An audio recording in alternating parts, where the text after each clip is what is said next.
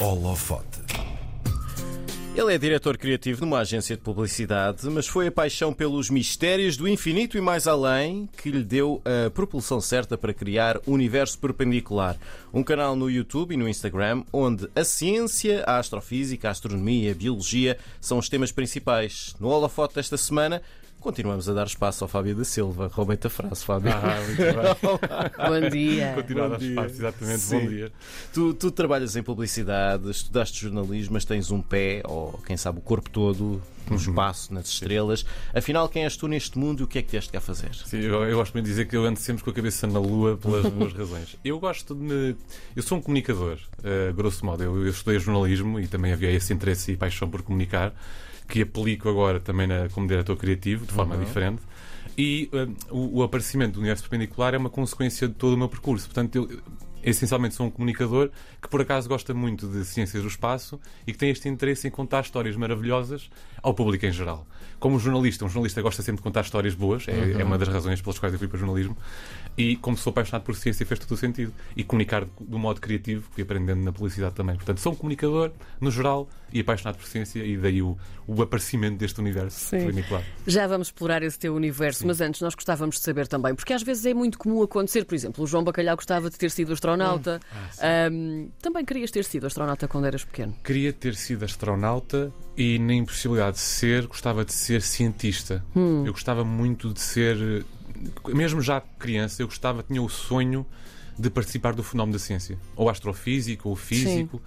Só que fui, talvez eu, eu sofri aquilo que muitas crianças sofrem. Eu fui um pouco esmagado pela sociedade, se quisermos.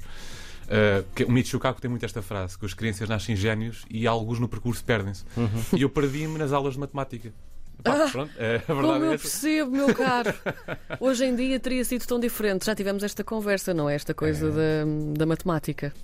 Teria, teria. Ah, pronto. É a. Sim, para mim teria sido diferente se calhar se tivesse estudado a matemática de outra forma. Sim, É, pronto. ou, ou se eventualmente quem te ensinou matemática o tivesse feito com Exatamente. mais paixão ou mais, Exatamente, de outra mais forma. eficaz, não é? Explicar de outra forma. Exatamente, porque são, são domínios muito complexos e, e e aplicar isso a crianças é desafiante. Sim. Ah, eu perdi-me aí. Ah, mas sim, eu queria ser. Perdi-me. Ah, acho que agora me reencontrei. Ah, ninguém se perde, a verdade é Sim, essa. sim, Mas sim, sim. queria ser astrofísico. O nome é charmoso, sempre foi muito charmoso para Sim, mim, sem ter sim. muito appealing. Físico da, das estrelas, É dos isso. corpos celestes. e Quando é que mais. olhaste para o céu assim com. com eh, ou seja, obviamente não te vais lembrar da primeira vez, mas quando é que tu percebeste que eh, o olhar para o céu tinha Sim. algo de interessante e algo que te. Mexia contigo. Sim, que mexia Eu contigo? lembro-me perfeitamente. houve houve um fenómeno. Na altura, em 97, passou o cometa Hale-Bopp em Portugal. Pelo mundo, na verdade, passou. E na altura, eh, eu recordo muito disso. A partir daí, olhava o céu de forma diferente. Eu lembro-me de ver imagens brutais na, na televisão, nos telejornais, dos cometas, e aquilo para mim teve um impacto enorme, muito magnetizante. Aquelas imagens de cometas. Como assim há outras coisas fora daqui? Sim. E então, a partir daí, eu lembro-me perfeitamente de estar com o meu pai na, na janela e apontar as estrelas e o céu e tudo mais. Portanto, diria que foi a partir de 97, se quisermos, que o céu para mim me chamou, sussurrava de forma diferente do que o habitual. E a partir daí nasceu a minha paixão pelo, pelo céu, à noite, se quisermos. Sendo que tu trabalhas em publicidade, és diretor criativo e nós sabemos o tempo que isto toma a Sim. quem trabalha nessa área, ah, como é que tu tens tempo para as tuas pesquisas de conteúdos científicos? Ah, eu, eu- eu gozo de um- uma bagagem muito grande já de aprendizagem, eh, de conhecimento científico, desde sempre, que eu já eu ganhei tempo com isso. Eh, depois, no dia a dia, eh, ter o meu trabalho full-time e conseguir desenvolver os meus conteúdos eh, é consequência de uma coisa que se aprende em jornalismo e em publicidade, que é ser rápido e, e eficaz. É esse o desafio. Eu, mais uma vez, este projeto não seria possível sem tudo este percurso que fui tomando. Um, as, as pessoas perguntam muito isso, mas tu dormes? Uh, é muito difícil. Eu faço Sim. conteúdos de dois em dois dias. Um, há sempre espaço, uh, mas tecnicamente é isso. Uh, eu fui gozando dessa experiência de aprender a ser rápido e eficaz, mas depois também há essa bagagem que eu já tenho de anos de pesquisa e interesse por. uh, por astrofísica, mas de qualquer modo é desafiante uh, conseguir o tempo. E onde é que tu vais eh, dar de beber a essa sede de conhecimento? Uh, onde é que eu retiro a onde é que são inspiração? as fontes? Sim. Há um, um- um- o melhor comunicador de ciência de todos os tempos, na minha opinião, e é um dos meus heróis intelectuais, é Carl Sagan. Um, era um, foi um astrónomo e astrofísico muito interessante, teve uma boa carreira do ponto de vista de, de científico, Sim. mas era um comunicador de ciência delicioso. Ainda hoje, para mim, é o melhor. Uh, tenho a bibliografia toda dele, portanto, os livros todos de Carl Sagan. Depois há outros. Há, há Michio Kaku, há Brian Greene, há grandes comunicadores Neil de ciência. deGrasse Tyson. Neil deGrasse Tyson, que é um discípulo, se quisermos, de Carl Sagan. Sim. E também retiro muita inspiração de arte. É uma coisa que me emociona bastante. O, o cruzamento entre arte e ciência, em particular ciência do espaço, é óbvio que é fácil. Há filmes de ficção científica que são muito interessantes ao público em geral. Mas eu retiro muita inspiração daí também. Filmes como Interstellar, sim. mesmo a música. Eu gosto muito de uma banda que são os Muse. Qualquer pessoa conhece Muse, mas eles têm um, um álbum que tem uma sinfonia muito. Uh, o tema é muito uh, espacial, se quisermos, Exogenesis. Portanto, na música eu também retiro muita inspiração, muita mesmo. E as bandas sonoras de Hans Zimmer também. Portanto, Sim, eu, sim. eu preciso, uma- de um, eu preciso de um, um lado emocional muito grande para conseguir nos meus, nas minhas peças de comunicação inspirar. E então eu inspiro-me também muito por aí. Carl Sagan e um pouco também na arte. Fábio, como é que tu escolhes os temas para, para os teus vídeos? E, e- e depois também queremos saber como é que tu fazes para traduzir a informação um pouco mais densa, mais pesada, ahm, para que o público a entenda de forma bastante simples. É uma grande pergunta. Eu ponho-me sempre do lado do público. Que temas é que o público gostaria ou terá interesse em saber? Eu gozo muito disso. Mais uma vez, eu não sou um cientista, eu venho do público. Eu comunico para pessoas como eu. E então eu ponho-me sempre do lado da pessoa. Ok, o que é que dos temas todos, eh, do leque de informação, o que é que seria interessante para o público? É óbvio que eu também tenho algum lado de curadoria. Também não posso ir sempre para aquilo que o público quer, caso contrário, esgotar-se muito rápido os conteúdos. Mas eu tento fazer esse cruzamento entre o que é que é interessante para o público e o que é que deve ser comunicado, o que é que há de fascinante de conhecer sobre o espaço. Depois transformar isso em informação. Eh, O tal ângulo diferente, o universo perpendicular daí, o ângulo diferente, criativo, acessível. Ma- É, é mesmo o raciocínio. Eu tento me pôr sempre, eu tento eu próprio perceber primeiro aquilo que estou a comunicar. Enquanto Sim. pessoa que vem do público, tento transformar aquilo. Eu tento imaginar sempre que tenho uma criança à minha frente Uhum. e tentar explicar aquilo de forma o mais tangível possível. E não só tangível e compreensível, mas também inspiradora. Eh, Eu tento fazer isso, eu tento sempre imaginar que do outro lado está alguém que nunca contactou com estes conceitos. E esse é o desafio. E acho que tenho vindo a ser bem sucedido com isso. É um grande desafio. Eh, Escrever sobre ciência não é fácil, é óbvio que fazer ciência é mais difícil. Eh, comunicar ciência não é fácil, eh, sobretudo, eh, eu costumo dizer que comunicar ciência muitos comunicam muitas vezes debita-se informação e isso não é interessante. Portanto, o desafio é mesmo camuflar, transformar esta informação em algo interessante e divertido para as pessoas aprenderem um pouco mais sobre Hum. este lado fascinante sobre a ciência. Deixa-me pegar também nessa parte, eh, porque um elemento muito importante é o suporte visual que tu usas, portanto, as imagens, Sim. as animações. Como é que tu vais buscar ou como é que crias essas imagens, como é que montas aquilo tudo? E mais uma vez és tu a fazer isto sozinho, portanto, é mais Sim. uma área de. É, é- é- é mais um, um skill que tu tens, mais sim, uma sim, característica. sim. É é um one-man show Sim. este, este projeto. Sim. Há, há muitas imagens. Eu, eu- os meus suportes são sobretudo em vídeo. O footage, normalmente, é, são, são footage da NASA ou da ESA. Portanto, eu Sim. edito os vídeos e às vezes também faço algumas montagens minhas. O suporte visual é muito importante. Aqui, do ponto de vista até de comunicação ou teorias da comunicação, para mais facilmente transmitir uma mensagem muito Uhum. complexa, é muito importante o suporte visual. Sim. Às vezes, com um gráfico, tu explicas um conceito. Eu gosto muito de uma frase de Einstein e de Michio Kaku. Se não conseguires, se se uma teoria não a conseguires explicar com uma imagem, não estás a fazer um bom trabalho. Uma imagem simples, um gráfico ou o que for. Isso para mim é muito importante. Às vezes eu preciso mesmo desse suporte visual. Não basta explicar.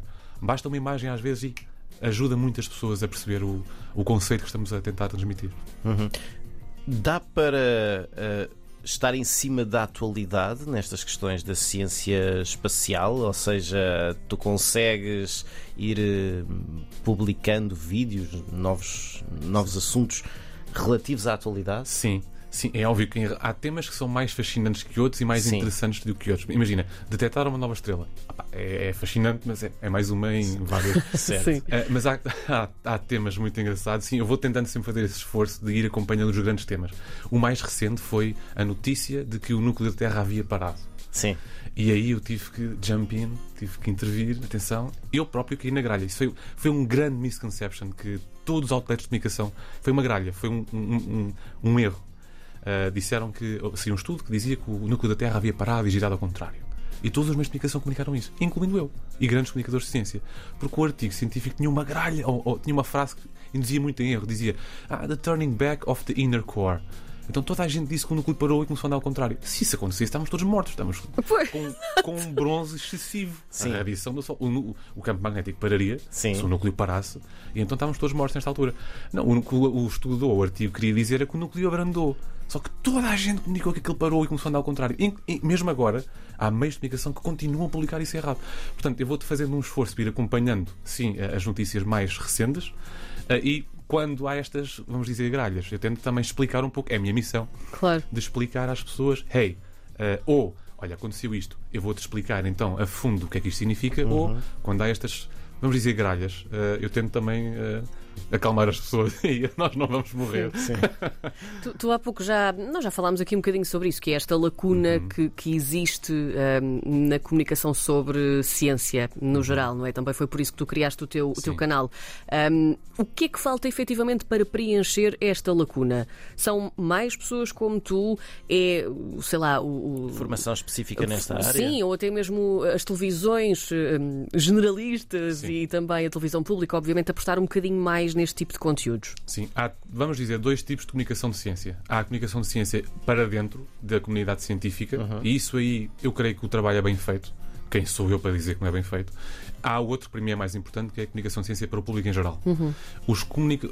A ciência não vê, cada vez mais vê com bons olhos, mas eh, não vê com muitos bons olhos comunicar para o público em geral, porque não dá retorno não dá retorno direto financeiro, não há, não há, o público não investe diretamente em mais bolsas e etc. Para mim é um erro pensar assim. Mas isso é estranho, é porque é muito quer estranho. dizer, se tivermos o público interessado em ciência, o público não vai importar-se com financiamento é, Sim, de programas científicos. Exatamente. Ou vai querer é, até financiamento de programas científicos. Na, na hora de alocar o meu euro claro. público, eu Sim. vou exigir que se invista mais em ciência, porque estamos numa altura em que é fundamental claro. elevar a literacia científica nas pessoas. Tivemos o exemplo da pandemia e vem aí momentos momentos, grandes decisões têm que ser tomadas. E é pelo público. É muito importante elevar a literacia científica nas pessoas. Portanto, comunicar para o público é fundamental, como mais pessoas como eu. Isto, atenção, isto consome muito tempo e recursos. Portanto, Sim, é óbvio sem dúvida. nem toda a gente consegue ter o tempo e a disponibilidade mental para o fazer. Eu creio que os outlets de comunicação generalistas, se quisermos, televisão, sobretudo os mass media, devem abraçar mais projetos ou programas ou conteúdos de, de ciência, não só de ciência do espaço, mas de ciência no geral. Porque eu tenho tido essa experiência, nada me fazia prever que tanta gente se interessasse por este tema. Eu só, só posso ser grato, tenho dois anos de projeto e já tenho alguma comunidade. O público interessa-se. Há esse mito de que a ciência não é sexy. Não, não há erro maior do que esse. Vai da forma como tu a comunicas, não é? Voltamos ao início da nossa conversa. Sim, completamente. Fundamental dúvida. é preciso dar mais espaço a comunicadores de ciência. De longe, de longe. Sim. Mesmo.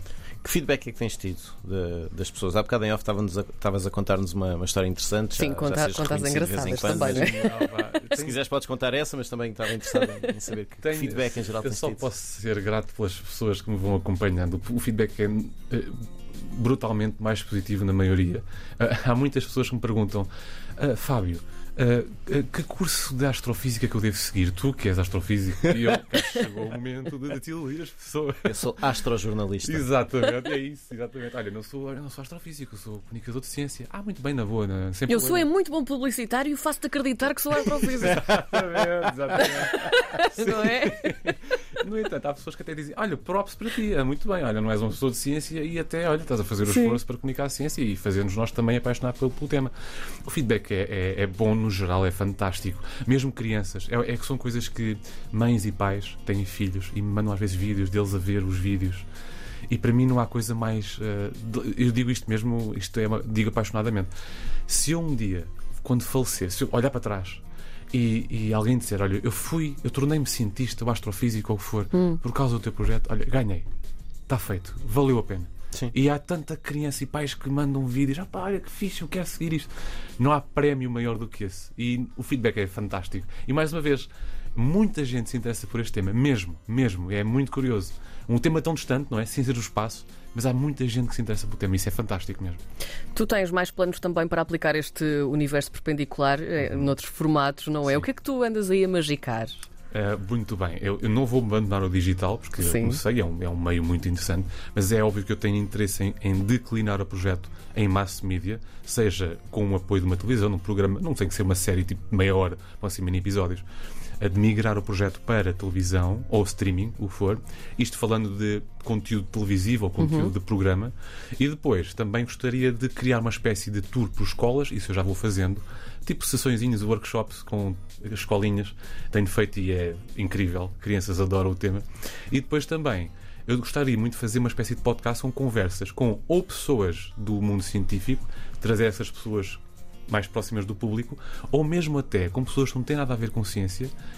Ricardo Aruz Pereira, por exemplo. Eu adoraria saber como é que essas pessoas se relacionam com ciência. Uhum. De um modo mais superficial, não tem que ser uma coisa muito profunda. Adoraria perceber isso. Ou até fazer um encontro entre estas duas figuras pessoas da ciência e pessoas não da ciência. Sim. Seria muito curioso. Eu gostaria. Acho que há pessoas que têm muito a dizer sobre, sobre isso. Tu registra já essa ideia porque é verdade. é bom. Por favor, por Tenho que fazer, mas fazer uma. tenho que falar, tenho que falar, tenho que ativar isto. Os mistérios do universo perpendicular de Fábio da Silva, o nosso convidado de hoje do Holofote. Fábio, muito obrigado. Obrigado, Fábio. Muito obrigado, eu.